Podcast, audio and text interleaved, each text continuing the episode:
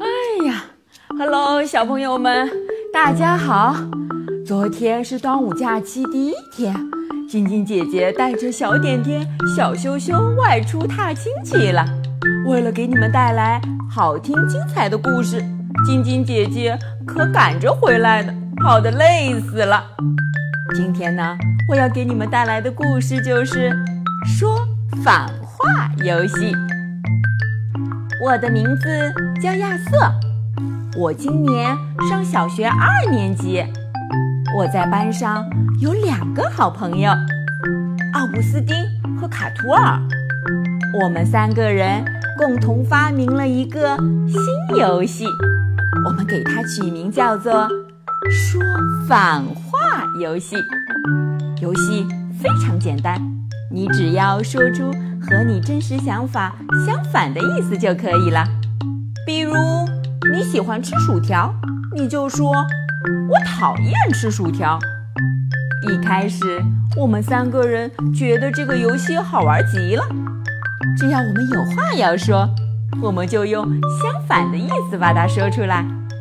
比如早晨见面的时候，我们不说“早上好”，而是说“拜拜”。要是天气很晴朗，我会大声地说：“多么糟糕的天气呀！”如果卡图尔问奥古斯丁最喜欢吃什么菜，奥古斯丁会回答说：“当然是辣椒鼻涕虫了。”一天早上，奥古斯丁提议我们一起来打个赌，看看谁能一整天。都坚持玩这个游戏，当然除了上课的时候，我们三个人都同意了。游戏正式开始。奥古斯丁问我：“亨利四世的白马是什么颜色？”我故意回答说：“嗯，黑色。”现在轮到我了，我问卡图尔：“你姐姐叫什么名字？”简·克劳德，大家每次的回答都非常好笑。我们问了一连串这样的问题。后来，奥古斯丁问我觉得贾斯汀怎么样？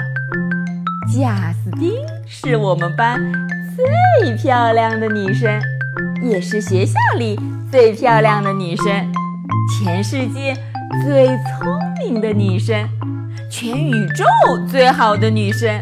谁也比不上他。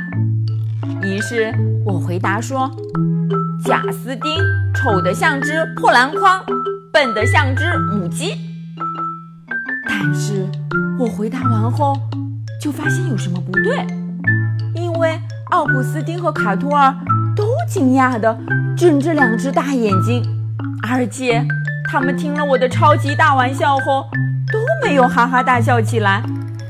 于是。我转过身，发现贾斯汀竟然就站在我身后，他什么都听到了。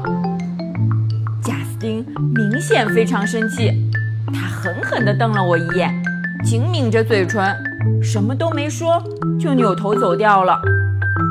我本来很想给他解释一下原因，但这时上课铃响了，大家都得进教室了。我的心情很不好，怎么样才能让贾斯汀知道那些恶意的话并不是我真实的想法呢？同学们坐好后，老师开始点名了。这时，我突然想到一个好主意。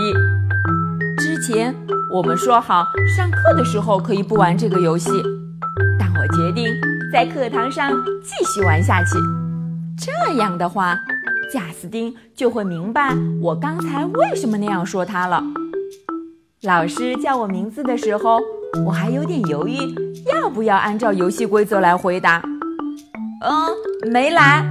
呃，呃，不是，不是，呃，来了。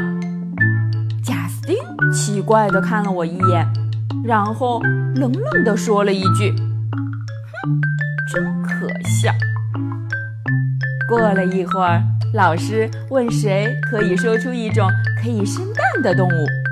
老师让我回答，我的心砰砰一直在跳。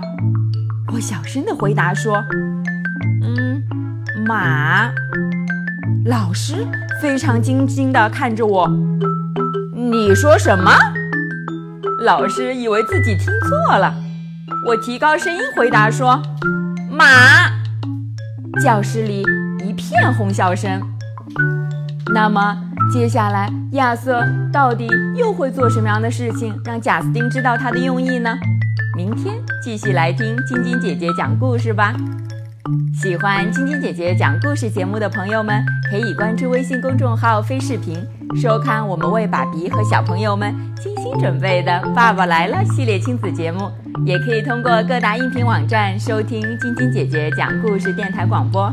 宝贝们的家长可以将小朋友的生日、姓名和所在城市等信息，通过飞视频微信公众号发送给我们，我们会在宝贝生日当天送上我们的生日祝福哦。